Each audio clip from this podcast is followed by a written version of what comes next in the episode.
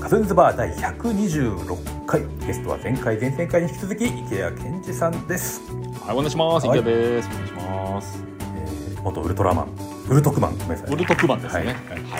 そのあたりも今日今回いけるんじゃないでしょうかはい。はい、はい。まあえーキングオブコント2014のファイナリストの後どうなったかというところはい。お願いいたしますやっぱその2014年それを言いましたけども、はいあの2015年のファイナリスト決まった瞬間仕事がゼロになるこれ本当にゼロではないんですけど、はいあの本当になんかないんですよね。で、はいそれはなんかねすごく寂しいしあやっちゃったなっていう感じになっちゃったんですよ僕の中でう。んで僕がすごく吉本の社員の中で信頼している島村君っていうのがいるんですけど、はいと島村さんはいそう島村君にいつもなんかあると相談いつもしてたんですけど、はいちょっと改めてもう一回相談しようと思ってはいで島村君と話してはいそしたらやっぱり池谷さんは料理が得意意だから、うんうんあの料理をちょっと活かしましょうってその時に言ってくれて、あの YouTube をやりましょうと。はいでその時まだ2015年なんですけど、まあ、はいそんなにまだ YouTube がめちゃくちゃみんなやってるかっつったらやってない時期でそうですね芸能人は特にやってない頃ですね、まだまだそうですねう、んでやってみようと思って、うんで再現料理を始めたんですよはいで、まあ、その前にあの料理か、うんまあ、アルバイトのプロ級の腕前を持った料理人みたいな、まあ、芸人としてもえうえ料理がもうプロ級だみたいなことでテレビとかにも普通に出てましたよねその頃も、そうですちょこそちのょ前こも出てたんですようん、ちょこちょこでぐらいでしたか、そうなんですけど、なんかいまいち火がつかないなーっていう状態だったんですけど、うんあのーそれでちょっと再現料理をやろうと、じゃあやってそれでなんとなくこの再生回数とかいろいろ増やしてってちょっと料理芸人としての任をつけていきましょうよみたいな話をしてたんですよそういう方向性でいきましょうと、そうなんはでいすまあ、再現料理理っていうのはうん、あれですねあのーカップヌードルとかはいペヤングとかをあの自分の舌だけでこう再現していくみたいな感じの再現料理なんですけど誰もが知ってる料理をそうです違う素材で作ろうというか、まああのそうですはい、手元にある素材で作ろうってことですねで、はいそれをやってってたらあのちょっと一個事件が起きましてはい12月の下旬ですかねこれを忘れもしないあの「得する人損する人」っていう番組があったんですけどはいはいでそこではいあの、急に料理を再現する人みたいなのが出てきたんですよ。あ IKEA さんじゃない人が、はそうなんですへーよで、はいそれがちょっと話題になって、いあ IKEA がついに出るんだってなったんですよ。はいでも俺じゃないじゃないですか。はいはいで誰やるんだろうと思って見てたら、後ろシティのアスワくんだったんですよ。あはい でなあぜれと思って、この企画俺の企画じゃねと思ったんですよ、はいでこれに関しては吉本結構怒ったんですよああ、池谷さんがそうですで同僕じ事務事所なんですかね。務所はねはい松竹なんですよ、あ向こ松う竹ながんですか。はいはい。、で吉本内もみんな「いやあれ池谷さんだろ」と、うんうん、先にやってざた。そうで社員もみんな「いやあれふざけんなよ」みたいになったんですよ、うん。うん。で俺もこれの便乗して、うんあのでちょっとこれ文句言っといてよって、うんまあ梶山のマネージャーに言ったんですよはいそしたら、あの、日テレに呼ばれまして、私が。はいはい。で、得する人損する人のそうです日テレですね。はい日テレに呼ばれて、得する人、損する人のスタッフさんに、はいあの、謝られまして、はいすいませんでしたと。はい。あの、企画知らなかったですと。いやいやいやいや。いやいや、いやい思っやいたやんですよい。やいやでその代わはいり、池谷さんなんかできませんかって言われたんですよ。はで、あの、僕、庄屋で魚をいっぱい扱ってたん で、さばいてたし、さばいてた。ええはいじゃあ、魚なら得意ですよっていうふうに言って、はい。あの、ある程度こう、こういう技とかいっぱいありますよ、なんつって言って、スタッフさんに説明をしてって、ああ、いいですね、みたいな感じで、はい。その時は終わったんですよ。その、怒りに、怒ら、呼び出された場で、こんなのできますよって話をしたってことですね。そうです。はいはいそしたら、家帰ったら電話がかかってきたんですよ。はい。携帯なかったんですか、それは。そうです、携帯です。あ、携帯にかかってきたんですね。家携帯に家電じゃなくて、 はい。家電車です。携帯にすいません、はい はい、細かいこと、はい、あの、電話かかってきえて、あの、そしたらその電話かかってきた人ええが、あの、増本さんっていう作家さんなんですよ。はいで、作家さん、その増本さんは、得する人、損する人のチーフ作家なんですよ。ほうほうはいでなんでその人から電話がかかってきたかっていうとはい増本さんははい僕たちコンビが初めて公演通り劇場のオーディションを受けに行った時の審査をしてくれてた方なんですよ。えちょっとこわもてのっつってたじゃん その、その方おそおそうなんですよ。ええー、回り回ってそこで出てきますか。そこで出てくるんですよ。で、はいまあ、ずっと増本さんは俺らのことを売れるって言ってくれてたんですよ。はあ、裏では。裏では。はいで、キングオブコントが、うんあの、まあ、ファイナル行った時にもう、もうすぐ電話くれて、うん。へ俺の言った通りだろと言ってくれてたんですよ。え。、で、ちょっと最近調子も良くなかった俺らを知ってたのもあって、あの、増本さんから急に電話かかってきて、あでも池谷さんは得する人損する人のチーフ作家さんだってのは知らなかったんですね。知らなかった知らなかったで知す。らなかった。うん。ええ。そしたら俺やってんだと。でじ、ゃあそこでなんでその会議の時にその再現料理でその増本さんはこええれ池谷さんのネタじゃないっていう話にならなかったんですかね多分ね、そこまで有名じゃなかったんですよ。まだ YouTube だから知らなかったんですかねそうなんですよ。で、あの僕がそのよ日テレにその得する人損する人のスタッフに呼ばれたっていうのを聞きつけて、うんはい、電話してくれて、なるほどはい、ちょっと待ってろと。うん、俺がお前を必ずスターにしてみせるから、おおちょっと待ってろよ。超かっこいいセリフはい、任しとけって言って、うんそっから、まあ、2月に1回連絡あったんですけど、はい、あのその時はちょっとあのいろいろ今調整取ってるから任しとけっつって言って、はい3月にもうここしかねえだろってタイミングでお前をぶち込むからって言ってくれててはいはいでその3月に出た時にもう大当たりしたんですよどこに出たんですか得する人損する人でウルトクマンとして登場してなるほどそこで出ることになるんですねそうなんですへえそこでそこで視聴率がブワンって上がったんですよああ番組としてもそうなんですああウルトクマン効果でウルトクマン効果でおおだから来たじゃないですかもそっから来ましたよ。だから、マスモスさんのおかげなんですよ、はい全部が。やっぱ芸人になる時のね、審査のオーディションもしてくれたのがマスモスさんですうめしちゃ、めちゃ天気に関わってる方じゃないですかそうなんです。で、まあ、ウルトクマン、いろんなキャラクターが実はあったんですよ。番組の中でそうです。はいあの、なんか、一応候補の中で、なんか、ご飯ゲリオンっつって、エヴァンゲリオンみたいな感じではいはい作るキャラクターと全然みたいなか、モグロ福蔵みたいな感じで、なんていう名前だったっけな、忘れちゃったんだけどう、んで結局あのお前何品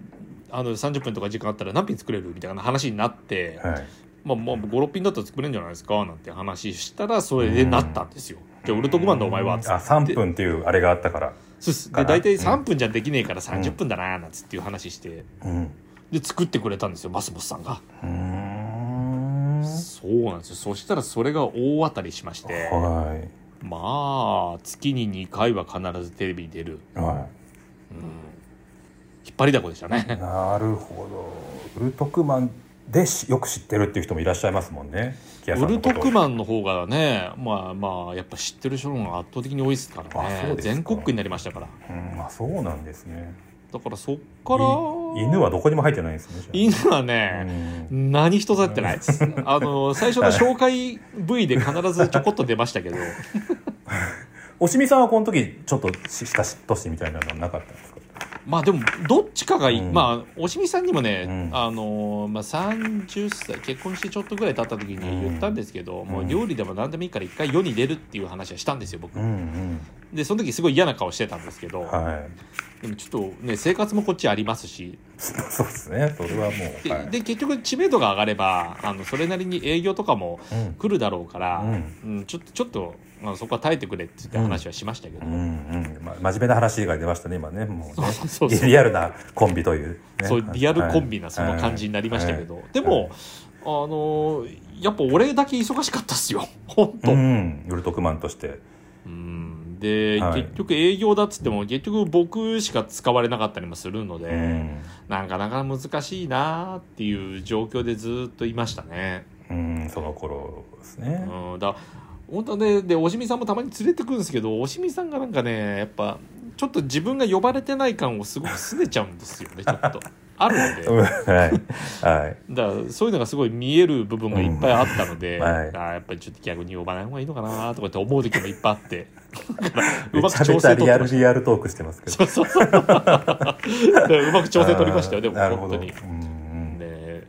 でそっからはうんすごくあの順風満帆なうん2年間ぐらいを過ごしたのかな俺特番になってから、うーんそ商う品紹介みたいなのするんですよね今ですかいやいやウルトクマンち違うでしたっけウルトクマンはそもう紹介30分で何品料理作れるかあそういうもう完全に料理作る人なんですねそうですそうですあだから結構見てる人はやっぱ30分でどれだけできるんだろうって言って見ちゃうから、うんあの数字が落ちないっつって言ってよくねまた銀使われてましたけどねうんそうだからまあまあそれが良かったんですよ、うん僕の中ではなんかいろいろなものが集約してそこにたどり着いた感じはありますね結局ですね、なん、なんでしょうねやっぱ芸人さんってねお笑いだけやってれば一番スマートなんですけど今そういう世界でもないじゃないですかそうですねまあそれだけで特に長い期間やっていくというのはかなりの難しさが、ねうんだからなんかちょっとでも情報を持ってる芸人さんじゃないと、うんあの世に出れないしっていうで、うんそういう意味では料理っていう情報を持ってたのであのやっぱね重宝されたのかなというふうには思いますけどそうですね制作サイトからすると、まあ、こういう人だこういうことやるんだったらこういう人みたいな感じでうんブッキングしやすいみたいなのはあるでしょうね、電車だったらこの人とかねそうそうそうそうなんそうかありますよね。そういうふうに結局なってっちゃうんですよね。うんだからまあまあとりあえずそれをやって番組が終わってうん、そうね番組が終わって、それ何年ですかそうですねそれがね2000いくつだでも34年前に終わってるんですよね、はで終わってでもまだウルトクマンの惰性でなんかちょっと生きてられたんですよ、いうんうん意外とあのあのウルトクマンが来るみたいな感じで営業だったりとかで、うん営業先でも30分クッキングやったりとかへえそれはなんかすあのどういうとこですかデパートみたいなあの住宅展示場でやったりとか、住宅展示場はあの要はイベントなんですね住宅展示場もそうそうそうあの、うん要はねあの売りたいシステムキッチンみたいなのあるじゃないですか、はいはいでそこを実際に使って料理するみたいななるほどやつをやったりとか、うんまあ、あとはまあなんかふるさとなんちゃら祭りみたいなところでステージの上で何品か作るみたいなのやったりとか、で結構そういいうのでよく重宝されてよくあっちこっち行ってて、うん、うんあれちょっと。もうウルトコマン効果なくなってきたなーなんていう 心をあ あるんですねそれがはいうんなんとなく肌で感じるようになったくらいでちょうどコロナですね。ああもう一気にそこに来ましたかそうです。なんかあの観光大使とかねあそういうのもありますもんねその間にそのあのーウルトクマンやってる最中に、はいあのー岐阜県関市の包丁大使うん包丁大使うんに任命していただいて、あそうですね。だから結構そうんの刃物大使そうです包丁包丁大使包丁大使はい包丁大使をやらせていただいて、だまあから、僕岐阜県出身ですけどはいまあ関係ないですけどはいあれ加藤さんどこでしたっえけ？ー岐阜県美濃加茂市っていう関市から近い美ですよ濃加茂、はいあはいあわかりますわかります。はいあそうなんですよでまあまうあんうだんから結構そういう刃物関係のイベントだったりとか、まあ、自身でも一回ウルトクナイフっていう包丁もプロデュースしましたし、うんうん商品開発はい商品開発でそれがねあの妙に楽しかったんですようん商品開発が。うんで商品開発が楽しいながらも今度はねなんかキッチングッズが楽しくなってきちゃって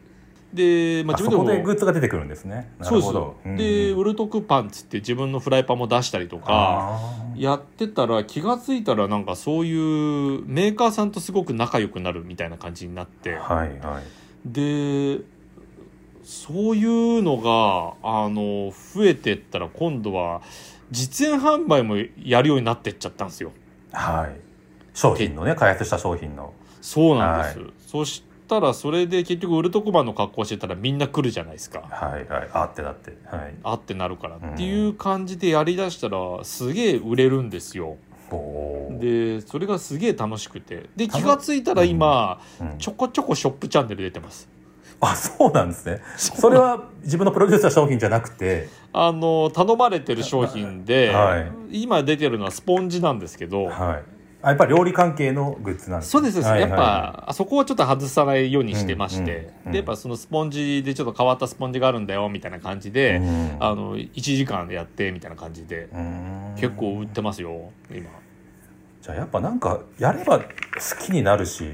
うんできちゃうみたいななんかまあちょっとね、そのね、突出はしないけど、器用 貧乏、うん、で、本当に、いやそんなできないですよでも普通とおっしゃいますけど器用貧乏とおっしゃいますけどううんんこ困ってます、正直言うと。困ってんすかうん、でも、うんあの、料理だけうは、んうん、でも自信持って、うん、あの、この業界、要は芸能人の中では、あの、自信持って一番っつってます、いつも。うんそれに関しては、やっぱ、う厨房に立ってる回数が違いまん、すよね。なるほどそうですよね僕17年庄屋にいたので、 17年間、はい、はい、でず厨っと房にいた、 17年間いて厨房にいて、まあ、あんな忙しい、まあ、言ってもチェーン店ですけど、はいうちのお店っていうのはそのチンして出すみたいなのがなかったので基本的には、だからもう本当フル稼働ででそこをずっと現場で仕切ってたんで、は自信はありますよい、ね、なプロですよねだから本当にねそうです、んで舞台よりりも時間が長いっていう長いですで、はい調理師免許を持ってるからもう完全にプロですから 僕はそうなんでい、すうよ、ん、ね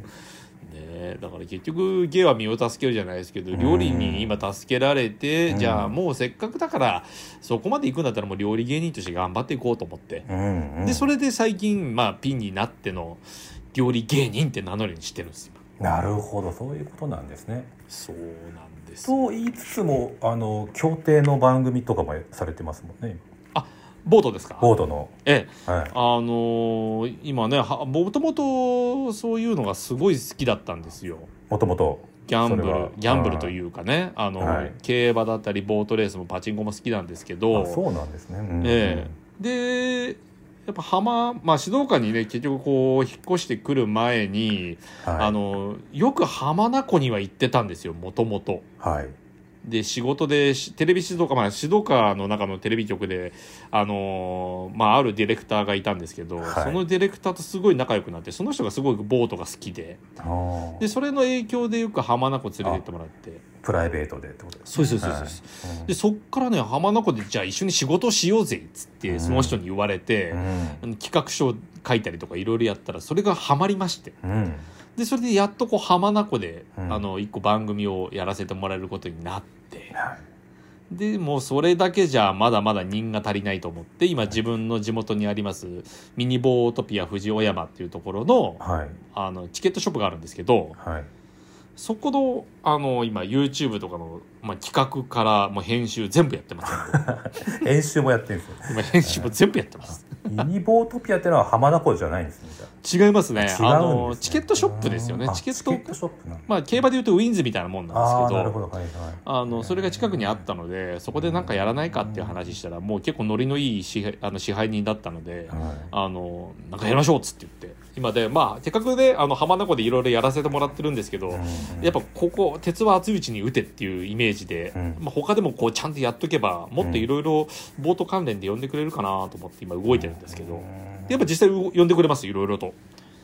ありがたいことに。いやーいやもともとだからその楽しんでやっぱり興味を持っていろいろされてるっていうことがうんね大きいんじゃないでしょうかね。そうっすねだからまあ今こう静岡に来て結局料理芸人やってます、えー実演販売士やってます、はいボートレース芸人としてまあいろいろやってます、はい。でまあこれ3つでいいんですけど、うんあの実家がねあの結構でっかい農家なのでうん今農業も一生懸命やってます農業ですよね。そうそれあの一年ほど前にあお会いした時に、えまあ農業を帰ってからやろうかなって言言ってたんですよね。おっしゃえってたんですよえね。。えそうですそうですそうですす、でもまあ食食じゃないですかそれこそまさに。やっぱね、でやっぱそう今第一次産業じゃないですけども、うんやっぱ農業ってもう今すこれね実際にやってみるとものすごい大変ですし、うんこれはやらねえなみんなっていうふうに思うんですよ。で、うん目の当たりにするのがやっぱどんどん衰退してるっていうのが分かるんですよ。へえあそうなんですか。わかります、うんだけど、うんあの僕みたいに、うん要は将来的に何の保証もない人はぜひやった方がいいなって思いましたやっぱ。うんやっぱねず最後まで食っていうのは死ぬ最後まで関わってくるものなので,、でそれをやっぱ一から自分で作ってうんうん売ってとか、まあ、それを例えば加工して売今後売るようにしたりとかしたら、なんとなく自分のおじいちゃんもうす死ぬまではなんとか見えるかなっていうのが今見えてるので はい、しっかりやっていこうと思ってそこは本当にやっぱりでも人のために家族のために生きていこうっていうそれもあるんですねそうですね、もうそうそう人のために生きる そうもう今今ちょっと変な月間っていうか自分の中のスローガンがあるんですけど、はいあのいろんな人にこうし自分が死んだ時に泣いてもらうために頑張ろうと思って、早くないそれでもやっぱね、40過ぎていろいろ考えるんですよ、でも、うんあの例えば今自分が死んだ時に何の人が俺のこと食べて泣いてくれるのかなとかって思うと、まだまだ増やせるなと思ってだったら何かをしたらいいわけだなとかって増やしたいろいいんですねやっぱねろそうやっぱねはいやっぱ人間って生まれた時は、はいあのね、自分が泣いて生まれて周りの人が笑顔で迎えてくれるじゃないです か。はいで死ぬ時はもう笑顔で死んで周りの人が泣いてもらうが一番理想だと思ってるんですよ。あそうだからちょっといっぱいこう泣いてもらえる人を増やせるようにはどうしたらいいかじゃあこれは誰かの人のために何かをやった方がやっぱいろいろいいなと思って今動いてますけど、ーへーあすごいですねうんなんかねせっかくこんな世の中にクソ芸人みたいな方もいっぱいいらっしゃる中 でこう悟りを開いたかのようななんでし人ょう徳、ね人徳マンじゃないです人か徳ははい新しいワードなんです よでもいい,、はいい、いんですよだから自分の中でやっぱそういうふうになんか決めて動くはいと、あのなんか方向性が定まってくるというなるかほどしっかり生きようってなりますやっぱ40過ぎたらやっぱいろいろ考えますもんなんかいやーみんなそんな考えてないと思いますけどねどうだろうまあ少なくと もうんなんかね僕はなんか全然考えられてないですけど、うん、まあでもやっぱ考えた方が自分の中ではいいかなと思ってね今やってます今いやー素晴らしいお子さんもね今ねすくすくと育ってるその IKEA さんの背中を見ながらそうですねねいい背中かどうかは分かんないですけ ど本当にでもまあまああのーこっちに来たらね一応タレントの子供なので、あの一応多少はちやほやされてると思いますし、うんあそういうもんなんですね、えーやっぱ田舎なんでこっちの方がねどうしても。だいやーでも東京から別にそんな遠くないっていう感じはまねあそうっすねしますけど、ううん、全然近いですよ。そうですよねいつでも来れるっていうか、そう、去って行けるし、去って帰れる場所なので、うんあのすごくまあそういう意味ではなんかいろいろ運がいいんですよ結局、うんこれがね結局このコロナ禍もそのうん地方との距離を短くしたじゃないですか、まあ、そうですねオンラインって、まあ、今日今日もそうですけそうどですねあの振りやすくなったし別に会わなくても全然いいじゃんっていううん感じになったタイミング的にはそれもすごい運がいいというかねえ、、はいいやそうか本当に思います、うんなんかなんか他にもいろいろ他にも運がいいあるんですか他にも運がいいいや、うんなんか、まあ、結局こうこっちに来た時にも、うんまあ、結局何にもないんですけど、うんあのなんかタイミングというか、あのここに挨拶しに行こうここに挨拶しに行こうと思って挨拶行った先でいろんな人紹介してもらったらそれがまた仕事につながってみたいなあなんかねいい引きというか運があるんですよーうね、んだからやっぱ出会いなんですよ結局、出会い運がすごくあるので、だからそこだけはしっかりとしていこうかなっていうだからそれこそちょっと一個またうるさいかもしれないですけど一個名言みたいのがあってうんはいあのね「人本旅」っていうん人本旅人本旅はいこれちょっと吉本のお偉いさんと僕よく飲みに行くんですけど、その人から聞いた話ですごく大事にしてるんですけど、はいやっぱね学ぶことが多いのは人と本と旅っていうああなるほどそうで、はいまあ、人から学ぶことは当然ですし本からはい学ぶことは大事なんですけど、ではい旅っていうのがはい、すごくこれ俺の中でひあのキーポイントで、うん旅って言っても別にどっかじゃあ今静岡にいてじゃあ長野の方に旅行に行くとかっていう旅じゃなくて、うん家から一歩出る旅なんですよ。うんでそこに出た時に誰かと出会うとかうんう、んもうそれだけでうんものすごい財産になるんだよっていう話を、なるあのーその時してもらった時にうわーっと思ってうんやっぱ家の中にいるだけじゃこれダメだなと思っうて、んできるだけいろんな人に会おうと思って、まあ、ちょっと今コロナ禍で難しいんですけども、でもできるだけこう外にあの出るようにうんしてます、そうするとやっぱり不思議なところでなんかあの交流が生まれたりとか。うんするのでだからできるだけ今ね「人本旅」っていう言葉をねキーワードにしながらあの生きてる部分はありますね。なるほどうんありがたいお話を。すいません。ちょっと、ちょっとうる、ちょっと いえいえいえうるさいですね、い俺。えいえ、そんなことないですよ。大丈夫ですかまあまあ、一歩、で冒険しようみたいなね、そ旅うをっそうていうね、人うんに。一個出るだけでだいぶ違うなっていうのをすごく実感するので。うん縁がね、やっぱここまで、まあ、やっぱ、やっぱりあと人柄。ね、ポジティブさ。そうですね、ポジティブあーです。非常にポジティブだと思います、僕自分うで。んうん。ですね。 なんか学ぶところが多い回になってしまいました。すいませはん。いじゃあちょっと若干自分でうるせえなと思いながらも、すいません、本当に。 いやね全部はい。まあ、そんな感じで、はいちょっと、はい、まとめもあれなんですけど。ありがとうございました。ありがとうございまし今た、本当に。回はね、解散の時の話もちょっと聞きたかったんですけど。解散は、はいまあでも、はなんかフラッと終わりました、うん 解散しなくてもでも良かったような気もするんですけど別に